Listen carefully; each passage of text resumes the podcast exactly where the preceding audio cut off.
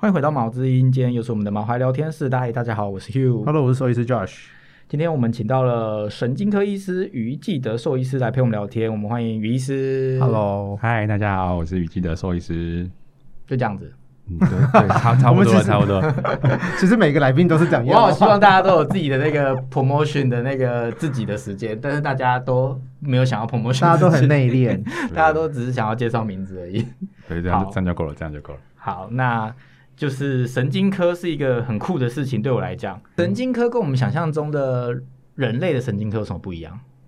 呃，神经科其实就主要就是处理这些神经系统出问题的疾病。那跟人的话，其实方向上没有差太多，只是说人的仪器设备可能会比兽医的再好一点点。那另外是我们神经科有一个很重要的神经学检查的这个部分，就是在人，毕竟他就是可以听指令嘛，所以他就是可以告诉你他哪里麻、哪里痛、哪里不舒服。那哦动物就没有办法。然后或者是说，我们可以要，我们没办法要求狗狗、猫猫，比如说，哎，你的眼睛看向右边，然后看向左边，那那个我们就是人都可以做这些测试啊，狗的狗狗、猫猫就比较难，所以我们就只能去压它的脊椎，看它哪里痛啊，或是做一些抱了它我要举手，我要举手。敲来敲去这样。对，请说，请说。就当他要咬你的时候，就知道他痛了。对，就是我们只能这样啊，就是像人就不用嘛，你就去看着就说哦，我背痛，然后嗯医生就不会诶一直压你背说哦，你真的背痛诶。可是我们就必须要一直压动物的背，然后它突然回头想咬我们，我们就说哦，真的，它好像背痛这样。就是对，没有想到说，就是它跟人类最大的差别是，它没有办法说它自己哪里痛对啊，然后他也没有办法听指令，因为他也不会说我左眼看不到。因为我刚好有看过神经科，所以他们就真的要你做某些动作，然后看你的感觉是什么，然后问你的感觉，他才有办法判别你怎么样。但是，对啊，猫狗这样很难吼。对啊，就是如果它冷痛力很强，你也不知道它痛、而且不是冷痛力问题，而且有时候它很紧张，嗯，他就会不忍痛，或者他很凶，他就是怎么样都想要咬你，所以你他不管痛不痛，他就想要对咬你。啊，那这样子怎么办？这样就就真的没办法。就是有些狗就是，比如说 有些特殊的品种，就情绪上比较激动，就是哎、你一摸它，它就叫，然后你就说哎、是不是这边痛？可是你怎么摸，你全身摸它都在叫，那你就会不知道它哪里痛，那就只能放弃这个检查。就是说哦，我们现在好像有点难知道它到底是不是真的痛，还是真的是情绪上的事情。这些就是确实就是会有它的难处在啦。那有些像你们刚刚讲，就说、诶有些狗就是很紧张，就是它在整间就是明明痛爆，可它就是不叫，它就是箍在那边，就也有这样。所以如果是这种情况下的话，就是判断上确实会有难度。所以，如果带小动物去看神经科，对他们的情绪管理是不是很重要？要先让他们平静吗？呃，有一些太过于凶或者是激动的动物，可能还是会让他们吃一些镇静的药啦。就是至少我们要能够诊断碰得到动物哦去做那些检查。但就是有点尴尬，就是说有时候那些镇静的药物如果让他们太过昏，又会影响到我们的判断，所以就是有点很拿捏难呢。对啊，就是在小动物的世界真的很辛苦呢。当你们他也不会讲话。刚刚你有讲到一个名词叫做神经学检查，那我想问一下，神经学检查会做些什么事？就是一个嗯基础概念这样子。神经学检查其实大概上可以去区分说，就是一个是我们会看它在整间的反应，就是我们就只让它自己在那边走来走去，看它对环境的互动，这样就有些比如说猫，就是正常狗狗、猫猫到一个陌生的环境，它们可能就会看来看去、闻来闻去嘛。那有一些意识不对劲的，它可能就会直接睡着什么的。那还有看它，比如说呃会不会绕圈圈，走路会不会撞到东西，这种就是一个是观察，啊，另外一类的就会是我们就是会真的去碰触它，比如说像刚刚讲的，就是压它哪里痛啊，去测它，比如说我们翻它的脚，或是移动它身体的位置，去看它有没有做出对应的反应，然后或者是照光，然后测试它的吞咽这些事情，这样子。嗯所以你呃，一般加一也会做简单的神经学检查吗？简单的会，就是跟刚刚那个类似是一样的。对对对对，就是如果你觉得压背啊它有某些症状有怀疑的话，你也会做神经学检查。对所以这是你们的通识课程吗？对啊，就是一般理学检查、健检都会做这些，但是当他哦发现真的是神经，当所有都撇除之后，就是什么血检啊，什么通通都撇除都没有问题，然后真的是神经相关的话，那我们就会说，嗯，那我们就可以专程去神经科了。哦，所以你们会做一个初步的筛选，就是有没有那个可能性，所以你们也是要会的。对，因为不是神经科专，对我来说，神经科是一个很神秘的科科，是啊，太太难了，神经科真的好难哦。所以这就是我下一个问题，就是为什么你会走向神经科？就是它有什么心路历程，还是你特别喜欢吗？就是一般受益处。念完之后是在学校就已经决定好要做神经科，还是有什么特别的际遇吗？好像有点误打误撞哎，就是因为我们大五有一些选修课了，然后就那时候是第一次接触到小动物神经学，然后后来就觉得哎，那个因为像刚刚就是他就是要先做神经学检查，然后就是有一些根据神经学检查结果，你要去推论出他可能是哪边出问题，就是那个思考的过程，我觉得蛮有趣的，然后。刚好就是学校其实有一个很厉害的神经科的医师，神经科的教授这样子，所以就后来就呃念研究所的时候就觉得想说，哎，那就是考考看这方就神经科方面的研究所这样，然后就跟着那位老师，然后就就开启了这一条路这样。所以研究所有分什么科哦？呃，其实没有真的直接说。分的很细，就是通常都是叫做小动物临床研究所，是，但就是每个老师其实还是有他们各自的专长，对，就比如说你跟着眼科专长的老师，你就可能就是眼科就会越来越厉害。啊，你跟神经科或跟外科就会学到不一样的东西，这样子就是会往一个比较专门的方向去学，这样。那这个是考试才会进的研究所？呃，研究所就是有个有有笔试有面试这样。哦，OK，那研究所要念多久啊？呃，不一定呢，有些是两，就有点像是看，就是比如说你的研究做不做得完，那大部分就是两年、三年这样子。哦，那你那时候觉得很有趣，然后真的去念研究所之后，有觉得很痛苦吗？后悔吗？这刚开始还真的 是没有后悔啦，就是只是刚开始真的有一个阵痛期，因为他应该要念比人家多很多的东西吧。就就是那个，就是那个推理的那个过程，其实，在刚开始其实是会，对他蛮累，就是蛮难的啦。就是就是可能，比如说学学长姐或老师，就是哦这样做完就是好嘛，说哦这个应该就是哪边出了问题，那我们下一步要怎么？然后你就看着那份检查的结果，就想说哇，他怎么推到这一点？对，就是然后你就要想很久，然后哦好像是这样子，然后就哦，然后就很痛，有稍微痛苦一下。他刚刚讲到一个，我突然想到。对，哎，就是所谓的内科，就是没有办法打开里面是什么，就要猜出它是什么，所以就是真的是神经更难，因为你内科你还可以打开来。他就说神经内科，因为就是开神经外科是动手术嘛，可是他是内科，就代表他只能用猜的，就是呃，不能不能说用猜，用推理的，你要用这些症状去判断，然后跟你的经验或参考书上面呃教科书上面讲的，然后去呃判断出他的疾病，对，就很难呢。对啊，就已已经比内科再更升华一级了。而且纯内科的神经是看不到的，就是假如是纯内科的话，你还看到内脏什么的，但是神经就是好难哦。词穷吗？不是，因为我想难 道已经不知道该怎么形容了。因为我要讲讲英文，可是我不知道大家就是 upper motor neuron 跟 lower lower motor neuron，就是你的脑神经连你的脑袋连出来的神经会在某个地方会再连到你的四肢哦，它就是会连两三段。哦，可是你的手要是反射太强，那可能是这一段；你的手可能反射太低，没反射，它可能又是某一段。这就是神经科在做的事情。我可以看得出说，哦，他是膝盖反射太夸张，那可能是这个地方问出了问题，可能是那个地方出了问题。可是真正要去做这些诊断，可能真的要神经科，因为这太太难了。整个脊髓神经，整个脑神经是一个浩瀚的大海。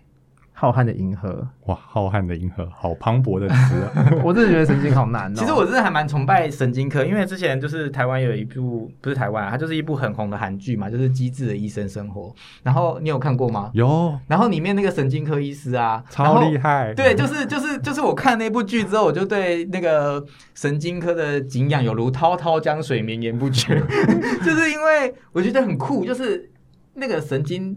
就是脑里面或者是呃脑子，如果想到就是神经，神经很多，等下会介绍。但是就是他要就是坐着开刀十二个小时，然后去帮他找出那个东西，然后那个画面有拍到那个脑，就是那个很小很小里面的什么血啊、血块什么的，要把它弄出来了没的之类的。然后就觉得这到底要念多少书或者做多少的练习才有办法呃走到这个境界。所以当我知道要访问神经科医师，我真的是非常的就是觉得。兴奋就是好酷哦，就是怎么会遇到真人？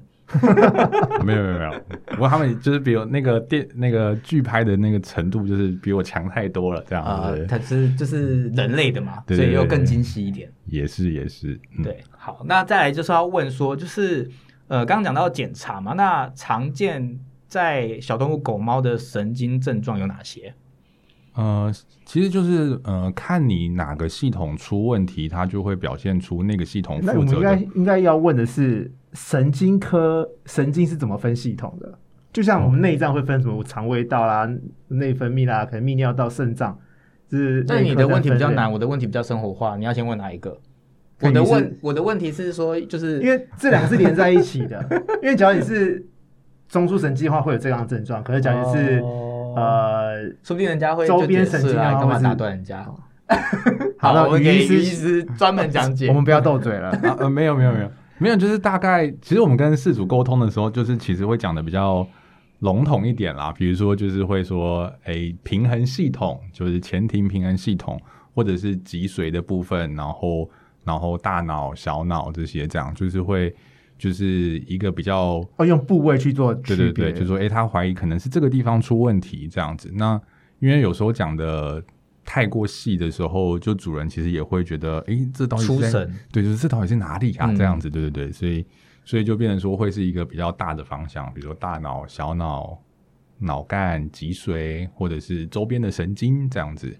对，那我的问题是，所以一般所以就是你不能一竿子打翻所有船，不就是是我我要讲，我的问题是，所以一般饲主会看到他有哪些状态会是属于要去找神经科。我的问题是这个，就是狗猫身上，哦，就呃常见的话，就是比如说像是癫痫，然后或者是他就是瘫痪了，然后或者是他比如说走路很不平衡，摇摇晃晃，然后还有就是一些不自主的一些抽身体的抖动啊，这些都可能就会被转介来是神经科看看去咨询一下这样子。那狗跟猫也有不一样嘛？就是狗比较多哪种，然后猫比较多哪一种啊？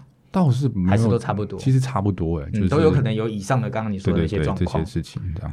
嗯哦，那神经科在你们治疗上有哪些方式？有哪几种处理方式？就是好，今天判断来了一个类似神经科状态的疾病，那比方说你刚刚说的其中之一，那它有可能有哪几种处理方式？你说诊断方面吗？就是治疗，治疗其实就还是会，其实跟大部分的病差不多诶，就是一部分可能就是药物嘛，就是内科治疗。那有些疾病是可以考虑手术的，是那就是就是就是外科介入。那有一些特殊的肿瘤，它可能也会做到放射线治疗啊，或是化学药物治疗这些，这样就主要还是是看那个病适合哪方面的治疗，就会建议主人事主往那个方向去，这样。在台湾这样子神经科的治疗到手术的机会很多吗？呃，跟以前相比，其实大家治疗的意愿有越来越高了。就是可能比如说三四年前，就是大家听到开脑，就是比如说脑肿瘤要开脑这件事情，其实就是绝大多数人都会非常畏惧，就会直接心理上就排斥这件事情。不过现在就会觉得说，好像氏族。有愿越来越愿意做这样的，这样比较高进一步的治疗，然后不是说就是放着这样。对啊，我、嗯我的其实这个问题就是想说，小动物好像很少听到做类似这样开脑这么进呃高叫高阶嘛，或者是困难的手术应。该只是我们的世界比较不常听到，对啊，在所以才医师的世界才想问这个问题。没有没有，我的世界其实也是蛮少啦，只是说就是跟以前相比，就是可能真的怎么好，就是以前接受度比较高。以前就是可能哇，就是有一个动物，就是呃医院就说，哎、有一个动物下礼拜要开脑，大家会觉得说哇，就是很惊讶的极极为惊讶的这种程度，这样啊，那当然就是现在这样的 case 其实还不是还是算少，但就是比例上有多一些些这样子。嗯，那诊断嘞，常见的诊断方式有什么吗？诊断其实就呃神经系统有点麻烦，就会是说，因为 像比如说假设像肾脏好了，假设我们血检验出肾指数高，那我们可能就会去做超音波，或是去做 X 光去看一下这些事情。但是神经系统它就是被包在，比如说脑跟脊髓，它就是被包在骨头里面。对，那所以其实一般的 X 光可能看不到，超音波也很难看到，就都会常常做完神经学检查，如果真的是怀疑中枢神经系统出问题的话，大概都还是会需要到高阶的影像设备，像是核磁共振或者是电脑断层这样。这两个差在哪里啊？嗯，核磁共振其实它是看软组织的影像会比较清晰，就是它可以嗯很好的显现那些比如说脑实质的变化有没有发炎啊，有没有水肿啊这些事情，或者真的长了一颗肿瘤这样子。那电脑断层它其实是会比较在判断骨骼上面会比较好，对，但就是它们的差别是说，电脑断层其实扫描时间比较快，然后像。以台中我工作的地方来讲的话，有时候一些比较紧急的状况，有时候电脑断层可以给我们一些资讯的，就不一定会一定把主人推上台台北做核磁共振的检查，但他们就是有各自的适应的情况哦，所以不会说核磁共振比较适合适用于神经科，就是看情况。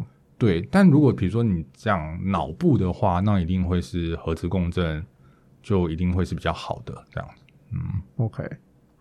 宠物做这些机机器是要麻醉昏倒再做吗？对，就是他们就因为他们那些影像的扫描时间其实就不像是 X 光，可能就是一下下，然后就是可是像电脑断层可能至少也要三十分钟左右，然后核磁共振会更久一点，可能就会一个半到两个半小时，然后跟你根据你扫的部位有差别，那所以那些影像其实就因为它都是会需要比对的，所以它就是要处在一个。不能动的状况，所以人就是可以乖乖的躺在那边，然后你就叫他不要动，他就会乖乖的不要动。而且那噪音很大，因为我躺过。哦，你躺过？你我躺过核磁共振，他就吵死了，超 吵的。没有，他不是吵死，他大概是在飞机引擎里面躺吧。你还躺过，而且你躺过飞机引擎？对 对对，你干嘛透露？上次就透露过了。哦，对对对对对，就是所以宠物要在里面是真的应该要麻醉，对，就是不太。很难，就是在不麻醉的情况，几乎不太可能了。哦，所以那也是一个蛮风险的事情。是，嗯，我要问个问题，请说。就是很多主人都会觉得，为什么我只是耳朵发炎，为什么到最后会变成在地上绕圈圈？我们可以稍微跟事主解释一下这个原因吗？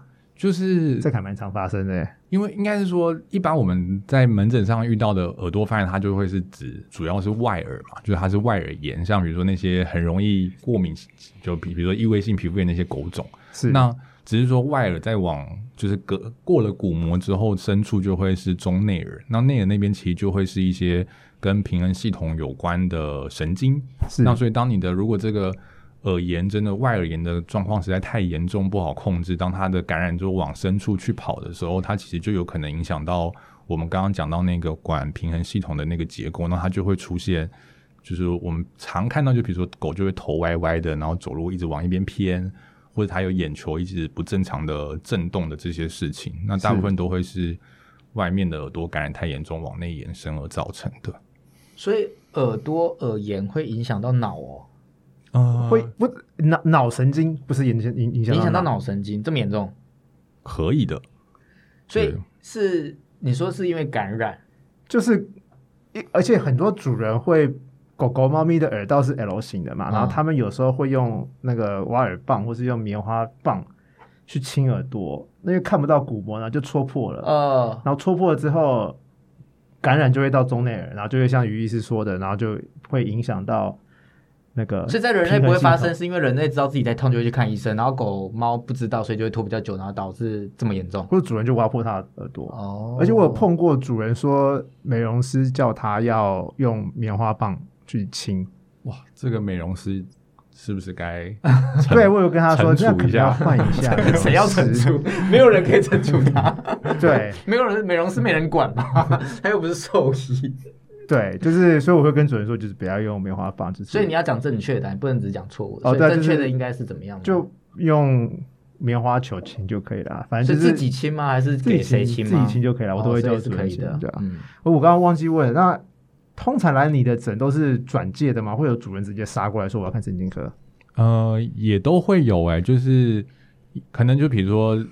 呃，有些因为神经科还算是比较少啦，所以就是有时候如果真的是一些兽医师他评估这个是神经性的问题，他就会直接比如说，哎，你去哪边找神经科医师这样子。嗯，那有些主人因为现在网络很发达嘛，就主人就会上网 Google 一下这个症状，哎，好像是神经症状，然后他就会 Google 一下，就是哎，兽医的神经科医师，然后就可能会找到几位，然后他就会就是去挂号这样子，然后就我们就会看到他这样的客人这样。哦，所以比例上还是转诊的比较多。嗯，对，好像还是转诊的多一些。OK OK，那我们刚刚有讲到癫痫，那我就想要讨论一下癫痫。嗯，就是宠物界的癫痫，应该说抽搐跟癫痫都不一样。呃，抽呃，应该怎么样？就是说，其实我们在门诊上面其实不太会，就是很严格的去跟事主区分这两件事情了。对啊，只是说你刚刚在问的时候，我想说有什么不一样吗？不就是懂？对，就是对，就是主人的理解就会是说，哎，那就是发作嘛，什么？那只是说他的真的在一些定义上面的话，其实如果是抽搐的话，它其实只是描述一次。异常的不自主的动作啊，那个不自主动作可能就是大脑就是异常的过度放电。那如果是真的要讲到癫痫的这个词的话，它表示它是有重复发生的，然后它有是有一个潜在的病因造成它这样的问题的。但就是，但就是他在门诊上面不会特别去跟事主说，哎，我们要区分这两件事情，这样只是说重点是会跟他们讲说。就是很长，他们这些发作的事情背后有一个基本根本的潜在的病因，那我们去是需要把那个潜在病因找出来去治疗，然后才有机会把这个癫痫控制的比较好。这样，狗猫都会癫痫吗？诶，都会，都会。那为什么会癫痫？就是为什么会大脑异常放电？是生下来就这样子吗？还是它是有外在原因造成的？一般呃，可能初步分就是癫痫的原因，我们可以把它分成大概三大类了。一大类就是他可能脑部本身自己有些状况，那这个状况其实有可能很多，比如说它可以是一些先天性的异常，它也可以是老狗长了一些肿瘤，或是异常的发炎，这些都有可能。那另外还有一类就会是，比如说是我们身体的其他器官出了一些问题，就是然后让我们的脑部没办法好好的工作，比如说你的。肝脏、肾脏衰竭到一个程度，或是你的电解质很不平衡，或是你体温过高，或者是你低血糖，这种就是都有可能。那是像你刚刚讲的，就是诶是先天的吗？也有一群就是嗯描述上面我们会说叫它特发性的癫痫，它有可能跟遗传有关，就是说他的身体的各个器官其实都好的，他的脑部也没有长那些不该长的东西，但他就是他的脑细胞有时候就会不正常的乱放电，是对，所以大概就是会区分成。就是这三大类的病因了，嗯，OK OK，所以对事主来讲，他要怎么样看到宠物有怎么样症症状，就有可能他可以判断是不是癫痫，要去找你们。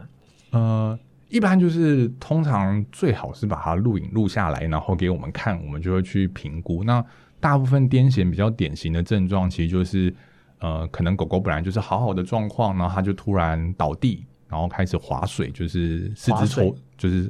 呃，像狗爬式那样划水，或者四肢不自主的抽动，然后流口水啊、粪尿失禁啊，然后对主人就是对，就是失去意识这种。那这种那这个我真的判断得出来，要看医生。对，这种就是典型的大发作了。这样，所以那这个其实，在因为现在就是网络上其实也都很多相关的资讯，所以主人大概看到这个就是 Google 一下，可能就会知道哦，这个应该是癫痫，然后他们就会就医这样子。嗯。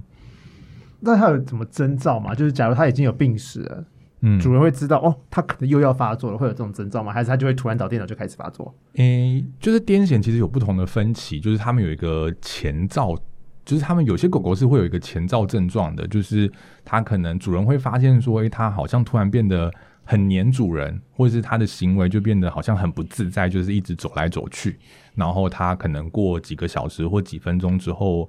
就发作，但有些狗狗真的就会是很突然的，就是前一秒都好好的，下一秒就直接发作的也有这样子。那只是说，如果是它是真的有那些前兆症状的，就是比如说它就是真的在两三个小每次发作的两三个小时前，就是会有一些不一样，就是它就变得很焦虑，或是会躲起来什么。有时候我们可以在那个时候就给一些特殊的药物，让它不要有后面发作的事情。但就有些主人是可以判断出来就是他，嗯，就有些主人其实很敏感，他就会觉得说他要发作了，那我那时候可能可以加喂一些药啊，或者是就是赶快就是多多注意他这样子，这样，嗯，哦，那你刚刚说有全身大发作，那有小发作吗？哦，有啊，不明显的小发作，不明显，也应该算有小，嗯，有小发作，因为那个大小的发作其实就是差，呃，原因是你脑部放电的区域的差别，就是如果你真的。整个脑部就是在异常的放电的话，它的影响的脑区是多的，那它表现的症状就会是很，就是我们说的大发作。那如果只是影响局部的脑区的话，它可能就会是小发作。小发作比较常见的就可能是。他可能某一边的脸或是眼睛会一直不正常的抽动跟抖动，OK，然后跟口吐白沫这样子，或是他某一只手会抖动这种状况，就是身体的某一个局部的位置出现不正常的表现，就是小发作。我突然想到，我刚刚一直没有问到，刚刚应该没提到，一般的脑是会放电的吗？会啊，就是我们本来的脑部就是我们像现在，比如说我们在讲话，就是会有一些神经的传神经物质的传递，神经的冲动，我们才可以做出这些表现。是，所以那就是放电，对，那就是靠。哦，是哦，嗯，那你说大呃怎样的放电算是癫痫？就是哦，不自然的放电就是什么叫不自然？我的意思就是我不懂什么叫做自然跟不自然。就是定义上面就会，因为比如说我们在做某一件事情，就有相对应的脑区会负责嘛，然后那个。那个脑区可能就会比较活化，是。像比如说我们有一个运动区、感觉区这些，那只是说如果是癫痫的话，他们其实是整颗脑他们都在一起过度的放电这种状况，就等于说他们不在乱放电，对乱放电，他们没有在该该正常的时候放电，这样。就是他们，所以。放电是指大脑运作就是会放电，所以那个电是算什么电？是真的是电吗？还是直流电？还是不是？我意思说它是静电吗？还是它是真的是一种电？还是它只是一种形容词？其实有点像是，它是化学物质，然后会引发一些哇，这个好像有点呃，你问到你问到生理那个 physiology 了，就很好奇啊，可以不用讲太深入，但我只是很好奇，说那个电真的是电吗？呃，算真的是算是能算吧，就是说它是呃，比如说你我们在量电脑的大脑的电波，也是在量那个放电，是真的是有电在里面的。你的这个可是这样讲，好像大家就会直接真的会连接到直流电跟交流电，对，不是那个电，对，所以就对啊，你就你插一个插座在你大脑也是不会亮灯的。就大家不要乱试，鼻孔插鼻，不要不要鼻孔插电，拜托。所以对，你把 Lightning 插你的耳朵里面也不会亮，手机也不会充电，微微的电吗？你碰你的大脑也不会触电，我觉得你不会碰不到你的大脑啊。哦，对了，嗯啊，我们有那个绝缘在在外面 头颅吗？对，就是应该是说，呃，他们应该每个神经他们在就是比如说一个神经跟下一个神经在就是要。传递讯息的时候，他们会有一些神经传导物质，然后他们也会有一些离子通道的变化。那那个通道的，这样会不会讲的太太复杂？或者太复杂了？就是它叫 ACH，好，就是会他们有一些电解质的跑动，他们会让电位有变化。那那个电位的变化可以继续讲，就会造成一些就是怎么哎，电位的变化就会就会嗯。对电位的变化就会就是才会讲到电这件事情啦。对，那那它就是是就是神经冲就是神经传递物质，然后有电位的变化，然后神经元就是有一些。我们口语上就会说放电这样子，对，就是神经跟神经之间，因为神经神神人体是很多个神经组成的嘛，就每个神经跟每个神经之间是有个小小的空隙，嗯，它们不是粘在上面的，然后它们那个小空隙就会，刚刚于医师说的，会有一些化学物质，啊，然后会有一些离子的变化，电离子的变化呢，就会产生一些正负差，所以是真的有所谓的电位差，对，然后再引发一连串的这些反应，然后刚刚讲这件事都是在。毫秒之内发生，就是就让你去做这些事情，你的脑去控制你的身体，做透过神经去控制这些事情。对，嗯，好酷哦！我帮大家那个就是简单化，很好，整理你们的。我们两个口就结巴了好久，不知道怎么解释这一串，因为就是一般人很难理解吧？就是大家都讲放电、放电、放电。在身为我这个路人，我就想说，那到底什么是放电？里面真的有电吗？然后里面到底是什么？所以我才才会问这个问题。用电位差。人脑跟宠物脑是类似的概念，就是呃，可能长得大小不一样，但是状呃，你刚刚说的那些什么感觉区都是一样的吗？呃，会有相原理是一样的，位置会就是他们都会有相对应的位置咯。就是比如说在人是在这个区块，在动物就是在这个区块，就是他们不会嗯就不会差到非常多这样子。脑神经的数量好像也一样哎。对不对？你应该问他，你怎么看着我？因为因为我们我们两个不是人，因为我不知道我不知道人脑有几个脑神经。不过他可能会有大概的那个啊，不一定对啊。好像一样哎，因为我记得我当初在在背的时候，我是用人医的 Wikipedia 在背，好像一样哎。脑神经人跟动物好像一样，人跟狗猫一样。我不敢直接讲动其他动物，但人家都不敢回答，你敢回答？没有没有，只是因为我突然想到，好像是不是这。近之前有一个研究，就是他就说人好像又多发现了一对脑神经什么的，哦是哦，所以有更新第十三个嘛？对，好像是就是脑中闪过了这件事情，但动物应该目前就是十二对了，这样脑神经。你有发现我们有时候不敢回答你的问题，就是因为我们怕 对啊讲错话，没关系，反正我也不知道啊。但是如果有听众知道，那就不关我的事。假如有神经科医师可以来。我相信应该很少啦，神经科不多。我们的我们的我们的听众都是宠物的新手，对，比较多。我们是导向是这个，对。那然后我们刚刚癫痫的继续对继续癫痫。那通常癫痫完，动物就会恢复正常吗？嗯，他们还会有一个阶段叫癫痫后期，就是当你刚刚就是你癫痫发作完之后，其实你脑部就是会需要一点时间恢复，所以在这个阶段重新开机的概念，对，就是主人会觉得狗狗变得一样是会很焦躁的，可能走来走去，或是很想要喝水、很想要吃、很喘这些事情，他们可能这个时间其实不一定，就是有些狗狗大概可能一分钟、两三分钟就结束，有些会到几个小时，有些是甚至会到。一天的这种状况就都有，就他们每只狗狗癫痫完之后要恢复的时间就不太一样，这样。所以我帮帮大家整理一下，就是癫痫发作会有个前期，然后有个大发作，然后一个后期。对。然后是会治愈的吗？还是它就是有癫痫，就是一直有可能会？就是看它发作的原因啊。哦。只要它是因为感染或是因为其他脏器的话。哦，所以不只是有可能是偶发性，也就是所谓急性吗？然后也有可能是。一直会发生，都有可能。这请于医师回答。就是呃，应该是说，大部分的癫痫就还是有一个潜在的病因是什么了。那如果像是如果呃，比如说低血糖这件事情，哈，就是他的血糖过低，让他动物造成癫痫。那如果你没有校正这个低血糖的事情，它就是会一直一直的发作这样子。像刚刚讲到，就是比如说脑炎，让这个脑炎的状况，如果它是它造成癫痫的原因，那你没有去处理这个脑炎，它可能也是会一直发作这样。那有时候就是，呃，可能有些动物它们就是诶出现一次癫痫，然后就再也没有出现过，诶的也有，但就是我们很只有这一次的状况下，其实除非在那个时候做到一些比较仔细的检查，其实很难知道那次的癫痫的确切原因是什么。这样，嗯，所以通常有癫痫病史的动物，或者他在家里发现癫痫，然后带来家医，我们都会做很完整、很完整的检查，才会请他们去神经科，不会立刻就让他去神经科，因为搞不好很多事情是跟某些问题要先解决，对，搞不好跟脑跟脑是没关系的，搞不好它只是因为肝脏出问题，或者就是鱼是讲的低血糖，那赶快把低血糖解决，就解决了癫痫的问题了。那一般事主在遇到他的宠物有疑似癫痫的状态，要做什么紧急的处理吗？呃，其实大部分这个时间点就是主人就是要冷静下来，不能慌，然后让。这当然这很难啦，就是我笑了，因为谁 谁看到那个你刚刚写的那个状态会不慌啊？我只是大家都慌了吧，吓死吧！第一第一次遇到的事主大概没有人不慌啊，但就是那种真的，比如说哎，知道自己狗狗这个病了，那他们可能后就是后面看到就是都会蛮有些就是真的蛮冷静。那重点就还是是要确保狗狗的安全，就是因为他在那个情况下，他是一些就是不自主的动作，所以他其实就是没办法好好照顾自己，所以就比如说他。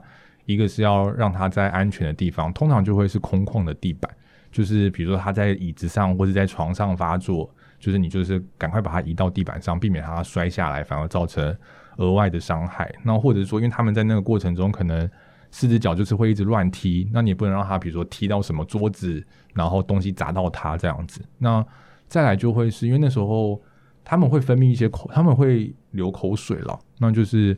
那个时候有时候是让他们侧躺，就是口水可以顺顺的流出来，不要呛回去，就也是蛮重要的。所以大概就是确保他的那个过程是安全的。那电视上都会演要塞塞塞塞汤匙要吗？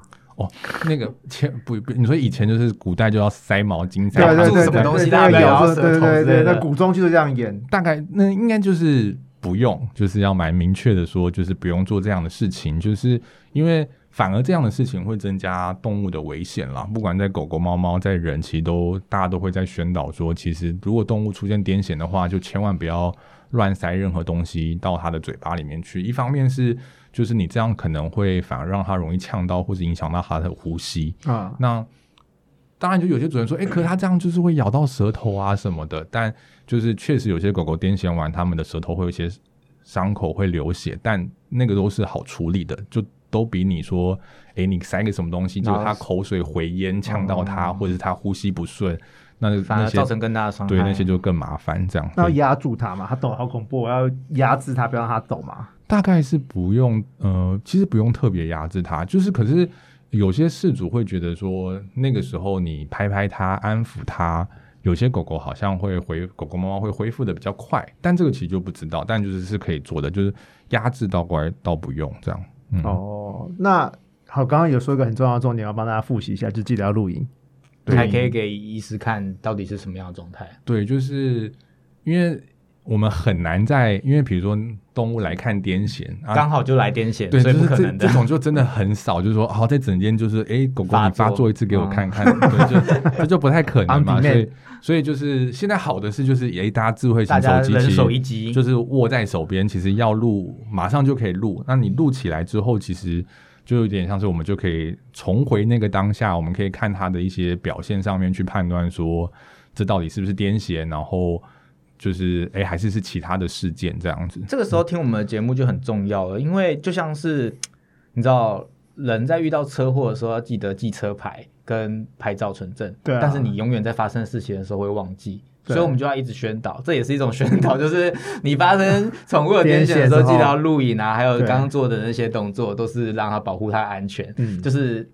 听我们节目，希望可以让大家先知道这些事，然后在你发生的时候不会太慌张，然后不会忘记做什么事。嗯，对对。而且我突然想到，就是我们当初还在念书的时候，我刚突然想到，就是学校老师都会再三的告诫我们，就是你一定要分别出他到底是他倒下来到底是癫痫倒下来，还是他是昏倒倒下来，是不一样。一个是心脏问题，一个是脑。可是癫痫不是会抖吗？可是不见得会抖啊。哦，除非他，除非他不是那种完全大发作，不见得会抖啊。对，所以录影很重要。对，那什么样的情况会开始要吃癫痫药？哦，我就是呃，这个其实是因为呃有一些治疗的共识啦，所以它就是大概有三嗯四个标准，就是说第一个是就当你的癫痫的频率到达一个程度，就一定要开始吃。那比较嗯松散应该怎么样？就是比较初步的规定可能会是。你六个月内，就你半年内有重复两次的癫痫以上，就要开始给药。是，但就是这个标准，就是对某些事主来说，其实他可能好，就是有发作一次之后，下个月可能是第五个月发作，那他们就其实会觉得说，哎，这样就要吃吗？就是会心理上会有一些挣扎这样子，所以有时候 我们会。就是因为吃癫痫药，毕竟它是一个要持续吃的东西，它不是说诶吃个一周就可以，所以我们还是会希望就是诶饲主也可以就是有一定的配合程度。所以那如果饲主在那个阶段上面，他想要再观察看看，我们也还觉得可以。那只是说，如果真的到已经频率越来越近，就是三个月发作两次以上的话，那我们其实就会再更建议说会需要吃了。那因为已经有些研究就是告诉我们说，当你的癫痫，你越晚就已经符合控制的标准了，他应该要开始给药了。可是你一直不给药，你越晚才开始给药的话，其实会造成他的癫痫会变得越来越难控制。所以就是主人可以挣，饲主可以挣扎一下，就是观察一下，但就是他还是有一定的状况下，就就必须要开始给这样子。所以就是要吃一辈子的药吗？嗯，其实要看那个潜在的病因是不是可以解决的。嗯，就是说如果。像刚刚讲的，就低血糖造成的癫痫啊，如果你可以把低血糖这件事解决了，他可能就不用一直吃一直吃。但就是有些是，比如说是长了脑肿瘤或是脑炎，就是这些疾病可能你很难根治的状况下的话，你的脑部就还是处在一个不正常的状况，那他们可能就是会需要比较长期的去吃。那有时候是，比如说他。呃，有一些状况是真的，它持续，比如一年都没有发作的情况下，有时候我们会跟主人讨论，试着来降降看癫痫药，就是也不能够马上拿掉，就是是慢慢减量，诶，没有发作，慢慢减量，慢慢减量。那有少比例的动物，他们是可以把这个药停下来而不发作的，但就是那就是会有一个尝试的过程，这样子。嗯，了解。好，我们光聊到癫痫就已经聊这么多了，神经科果然是一个。浩瀚的银河，浩瀚的银河，所以当然不可能只有一集。那我们今天就先跟雨医师聊到这边，那大家期待下礼拜继续跟我们呃了解一下 神经科其他的浩瀚宇宙。我们先谢谢于医师，谢谢，我们就下礼拜见喽，拜拜，拜拜，拜拜。